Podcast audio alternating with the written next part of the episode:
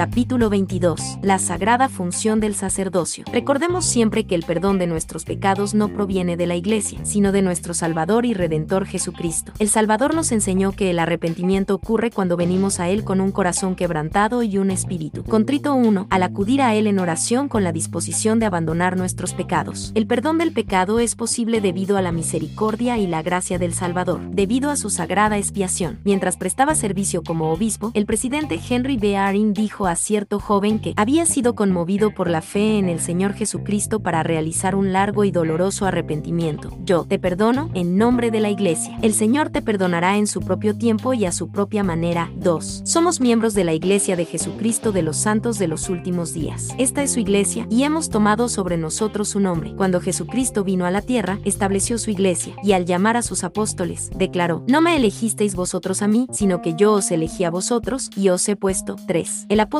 Pablo enseñó, y él mismo constituyó a unos apóstoles, y a otros profetas, y a otros evangelistas, y a otros pastores y maestros, a fin de perfeccionar a los santos para la obra del ministerio, para la edificación del cuerpo de Cristo, hasta que todos lleguemos a la unidad de la fe y del conocimiento del Hijo de Dios, a un varón perfecto, a la medida de la estatura de la plenitud de Cristo, para que ya no seamos niños fluctuantes, llevados por doquiera de todo viento de doctrina, por estratagema de hombres que, para engañar, emplean con astucia las artimañas del error, sino que, hablando la verdad en amor, crezcamos en todas las cosas en aquel que es la cabeza, a saber, Cristo. 4. Después de la resurrección del Salvador, el reino de Dios no era una comunidad de creyentes desorganizada, sino que estaba organizada con la autoridad divina para atender y velar por la iglesia. Muchos siglos después de que se perdiera el sacerdocio divino, el Salvador envió seres resucitados al profeta José Smith y a Oliver Cowdery a fin de restaurar la autoridad y las ordenanzas del sacerdocio. Juan el Bautista restauró el sacerdocio arónico, mientras que Pedro, Santiago y Juan restauraron el sacerdocio apostólico o de Melquisedec. En el templo de Kirkland, Elías el profeta, Elías y Moisés entregaron llaves especiales 5. El Salvador organizó su iglesia en la antigüedad y restauró su iglesia en nuestros días para efectuar el perfeccionamiento de sus santos y el recogimiento de Israel a ambos lados del velo. La definición de santo que brinda el Nuevo Testamento es la de una persona que es miembro de la iglesia 6. La organización de la iglesia, la cual dirigen quienes tienen la autoridad apostólica, tiene por objeto administrar las ordenanzas y los convenios del Evangelio restaurado, permitiendo así que los santos vengan a Cristo de manera más plena y se preparen para su segunda venida. El elder Dal Herrenlund nos ha recordado que un santo es un pecador que sigue intentándolo. 7. El reino de Dios sobre la tierra. La iglesia de Jesucristo de los santos de los últimos días es el reino de Dios sobre la tierra, que se ha restaurado en estos últimos días para ayudarnos en nuestro progreso. Depositamos nuestra fe en Jesucristo y nuestra conversión es, en primer lugar, a nuestro Señor y Salvador. Al describir la obra de los discípulos del Salvador tras la visita de él al continente americano, las escrituras declaran que así anduvieron entre todo el pueblo de Nefi y predicaron el Evangelio de Cristo a todos los habitantes sobre la faz de la tierra. Y estos se convirtieron al Señor y se unieron a la iglesia de Cristo. 8. Se convirtieron al Señor y se unieron a la iglesia de Cristo. La iglesia de Dios siempre ha estado presente cuando el sacerdocio está sobre la tierra. Dicha autoridad del sacerdocio es para administrar las ordenanzas de salvación y exaltación a todo el que sea digno y esté dispuesto a aceptarlas. 9. A fin de ayudar a las personas y a las familias en esta labor, la iglesia y sus líderes. 1. Enseñan las doctrinas puras del Evangelio de Jesucristo y testifican de ellas. 2. Fortalecen a las personas y a las familias en sus esfuerzos por hacer y guardar convenios sagrados. 3. Brindan consejo, apoyo y oportunidades de prestar servicio. Además, ciertos líderes del sacerdocio tienen autoridad para supervisar la ejecución de las ordenanzas salvadoras del sacerdocio. 10. El poder de las llaves del sacerdocio, el cual posee la primera presidencia y el quórum de los doce apóstoles, se delega a los líderes locales a fin de establecer, regular y gobernar la iglesia, así como para proteger la integridad de la doctrina y procurar mantener ciertas normas de dignidad cuando sus miembros participan en las ordenanzas de salvación. En las escrituras se exponen claramente los requisitos para bautizarse todos los que se humillen ante Dios y deseen bautizarse y vengan con corazones quebrantados y con espíritus contritos, y testifiquen ante la iglesia que se han arrepentido verdaderamente de todos sus pecados y que están dispuestos a tomar sobre sí el nombre de Jesucristo con la determinación de servirle hasta el fin y verdaderamente manifiesten por sus obras que han recibido del Espíritu de Cristo para la remisión de sus pecados, serán recibidos en su iglesia por el bautismo 11. La sagrada responsabilidad de los líderes de la iglesia. Recalco una vez más que el arrepentimiento y el perdón llegan por y a través del Señor Jesucristo. Sin embargo, el Señor ha llamado y designado a ciertos líderes de la iglesia como jueces en Israel 12. Ellos tienen la sagrada responsabilidad de proteger las ordenanzas y ministrar a los miembros en lo relativo a su dignidad para participar en ellas. Escuche cómo el Salvador explicó la necesidad de proteger las ordenanzas cuando visitó a las personas del hemisferio occidental. Y he aquí, este es el mandamiento que yo os doy, que no permitáis que ninguno a sabiendas participe indignamente de mi carne y de mi sangre, cuando las administréis, porque quien come mi carne y bebe mi sangre indignamente, come y bebe condenación para su alma. Por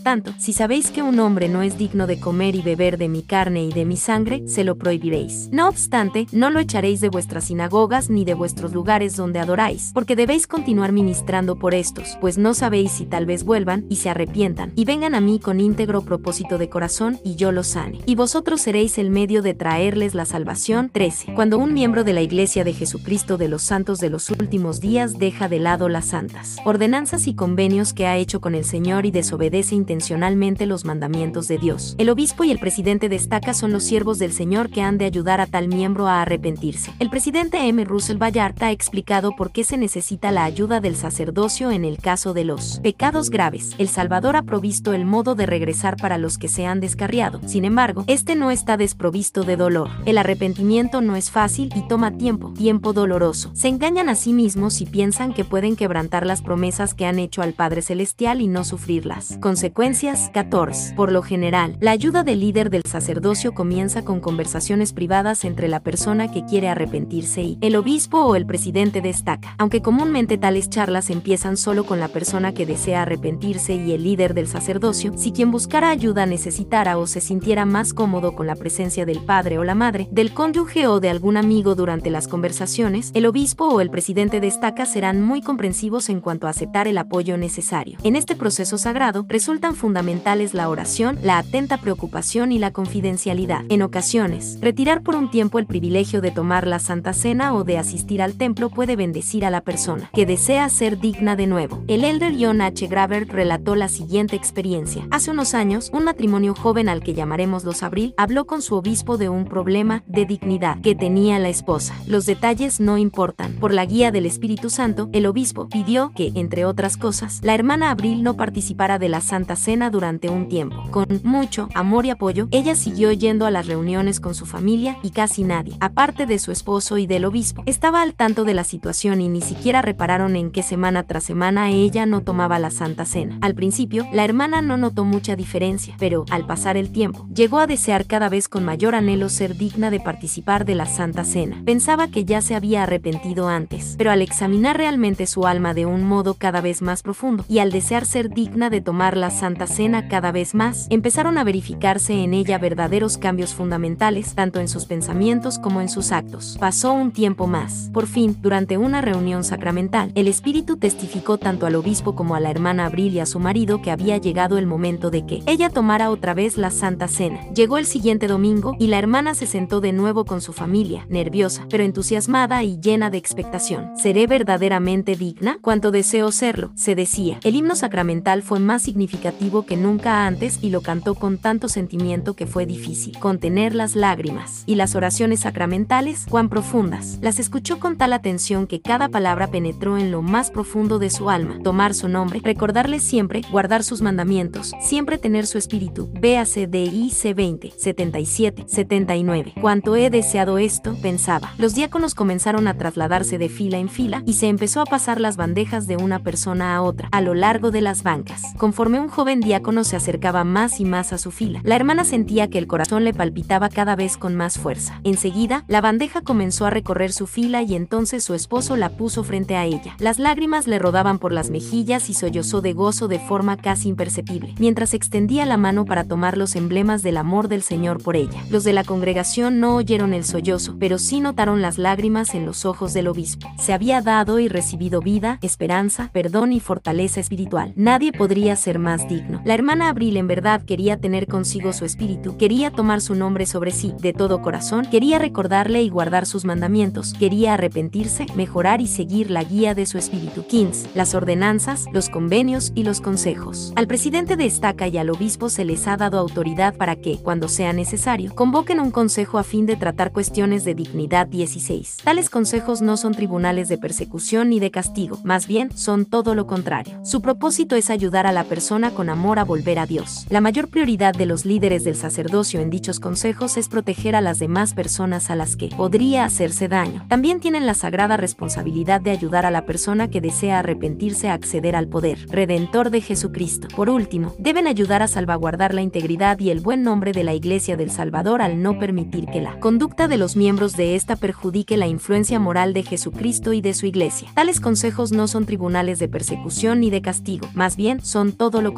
Su propósito es ayudar a la persona con amor a volver a Dios. Es conveniente u obligatorio realizar consejos cuando se cometan los siguientes pecados: asesinato, incesto, violación, abuso o maltrato, apostasía, robo, hurto, venta de drogas ilegales, fraude, falso testimonio, otros actos delictivos, adulterio, conductas reiterativas de fornicación o de mantener relaciones sexuales fuera de las leyes de Dios, transgresiones de índole predatoria, conductas constantes de transgresión, transgresiones graves que se conozcan ampliamente y transgresiones graves cometidas por alguien que ocupe alguna posición prominente en la iglesia. Tales abandonos graves de los mandamientos de Dios plantean la disyuntiva de que la persona sea digna de participar en las ordenanzas del Evangelio y de que la persona haya de seguir siendo miembro de la iglesia o no. El Señor ha advertido que el pecado de negar al Espíritu Santo, que es el más grave, es imperdonable e irremisible. Es un pecado que José Smith describió de esta manera. La persona debe recibir el Espíritu Santo, deben habérsele abierto los cielos, debe haber conocido a Dios, y después debe haber pecado contra él. 17. Hay ciertos grados de asesinato que también pueden ser imperdonables. 18. Todos los demás pecados pueden perdonarse, dependiendo de los deseos de la persona y de la disposición de ésta a arrepentirse. El Señor Jesucristo es el guardián de la puerta, y allí Él no emplea a ningún sirviente. 19. Él conoce todas las condiciones, circunstancias y motivos de todos nuestros pecados. Todos los juicios de Dios serán perfectamente justos, incluso la abundante misericordia para los que en verdad se hayan arrepentido, la cual se hace posible mediante el sacrificio infinito del Salvador. Esto nos muestra el amor perfecto de nuestro Padre por sus hijos e hijas 20. Cuando alguien que sea miembro de la Iglesia haya quebrantado de manera grave las leyes de Dios, se puede efectuar un consejo a nivel de barrio o destaca, dependiendo de la gravedad del pecado y del grado de responsabilidad. La oración ferviente y la influencia del Espíritu Santo dirigirán el curso del consejo. Se indica a todo líder del sacerdocio que asista que mantenga las deliberaciones del consejo estrictamente confidenciales. No se desea avergonzar a la persona ni que se mencionen todos los detalles de los pecados cometidos. Más bien, la intención es entender lo que ocurrió, la gravedad de los pecados y las circunstancias que contribuyeron a que no se guardaran los convenios bautismales, ni los convenios del templo. Se respeta a la persona como el hijo o la hija de Dios que es, y de manera amorosa se le concede tiempo para que exprese ante el consejo los sentimientos del corazón en cuanto a los problemas en cuestión, así como en cuanto a su fe en el Salvador. Al final del consejo, el obispo o el presidente de estaca se reúne en privado con sus consejeros. En profunda y significativa oración, estos ruegan al Señor a fin de conocer, mediante el poder de la revelación, la decisión que Él desea que tomen. Existen diversos resultados posibles. Podría determinarse que la persona siga gozando de plena condición de miembro de la Iglesia. La persona podría seguir siendo miembro de la Iglesia, pero con la imposición de ciertas restricciones a su actividad y a la oportunidad de participar en las ordenanzas y bendiciones del Evangelio. En algunos casos, a la persona podría retirársele la condición de miembro de la Iglesia. Las decisiones que se toman en estos consejos sagrados no tienen como fin castigar el pecado, más bien, son un paso importante para ayudar a arrepentirse y volver al Salvador al miembro de la Iglesia que se haya apartado de la senda de la vida eterna mediante algún acto grave. Recuerde siempre que los dones divinos de la misericordia, de la gracia y del perdón llegan directamente a cada uno de nosotros solo por medio de Jesucristo y de nadie más. Es gracias a su sacrificio expiatorio que pueden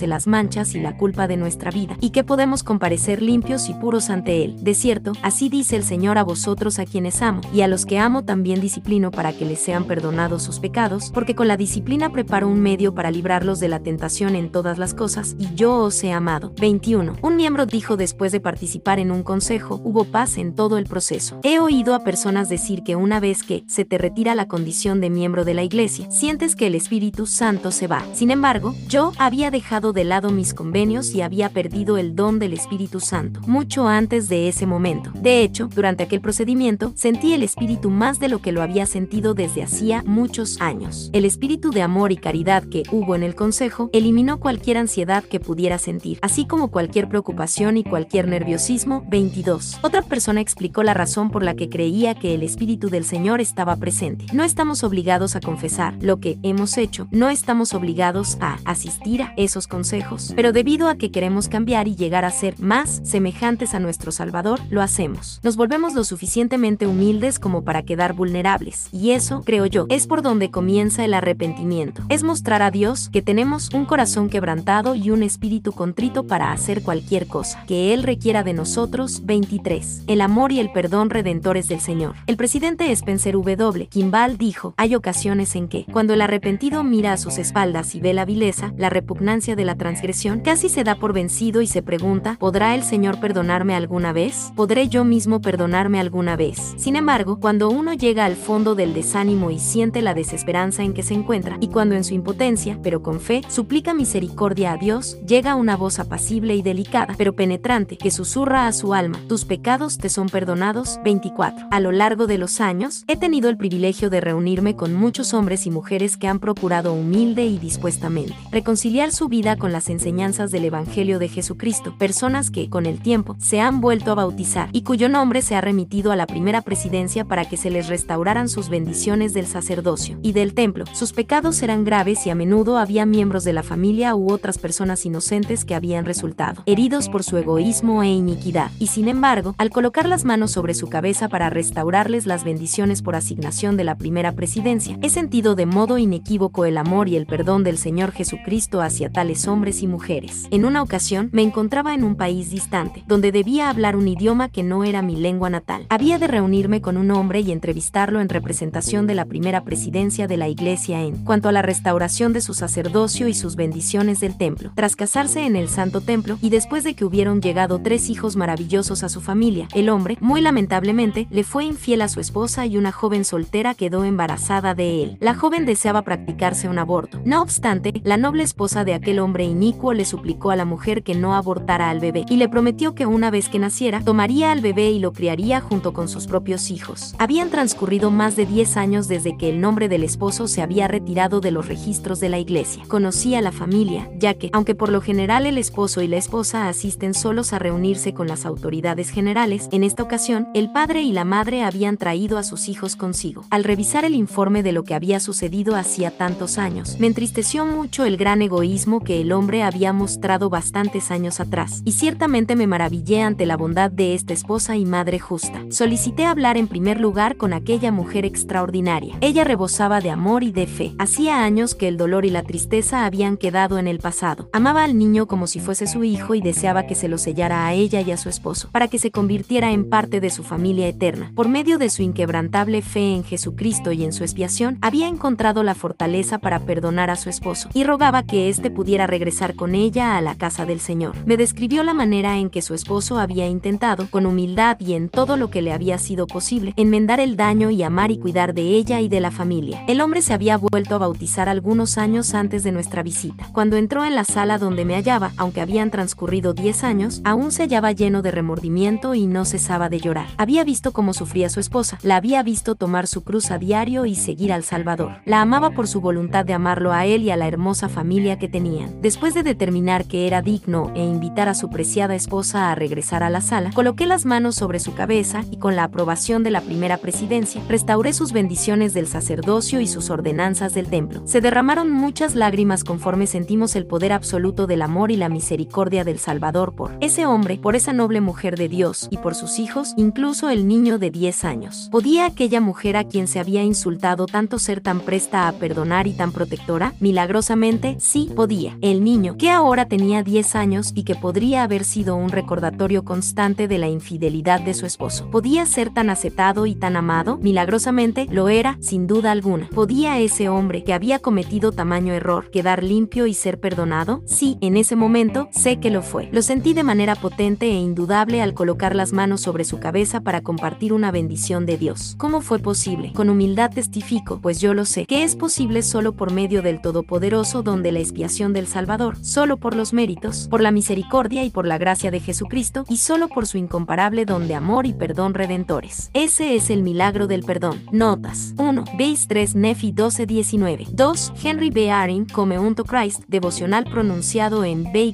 29 de octubre de 1989. http siglo 2 diagonal diagonal speeches.byu.edu diagonal talks diagonal Henry. Guión B guion Arin diagonal com guion unto guion Christ diagonal. 3. Juan 15-16. 4. Efesios 4, 11-15. 5. Véase Doctrina y Convenios 110, 11-16. 6. En el Nuevo Testamento, los santos son todos aquellos que hayan entrado en el convenio cristiano mediante el bautismo, Bible Dictionary. Saint, santo. 7. En Dair Renlon, los santos de los últimos días siguen intentándolo, La Ejón, mayo de 2015. 8. 3 Nefi 28 horas y 23 minutos. 9. Manual 2. Administración de la Iglesia, la función de la Iglesia 1.1.5. 10. Véase Manual 2. Administración de la Iglesia, la función de los líderes y los maestros de la Iglesia 1.2.2. 11. Doctrina y Convenios 2037. 12. Véanse Doctrina y Convenios 58 horas y 17 minutos. 107. 72. 13. 3 Nefi 18. 28 29 32. 14. Ves M. Russell Bayard, El porqué del guardar los mandamientos, La Ejón, julio de 1993. 15. Veas John H. Graver, La belleza e importancia de la Santa Cena, Laejón, julio de 1989. 16. Véase Doctrina y Convenio 102. 17. Discourse. 7 abril 1844, as reported by Wilford Woodruff. Página 138, de Joseph Smith Papers, recuperado el 8 de julio de 2019. http siglo 2 puntos diagonal diagonal www.josephsmithpapers.org. Diagonal Paper Guion Summary. diagonal discourse-7-abril abril-1844-as-reported-by-welford-good.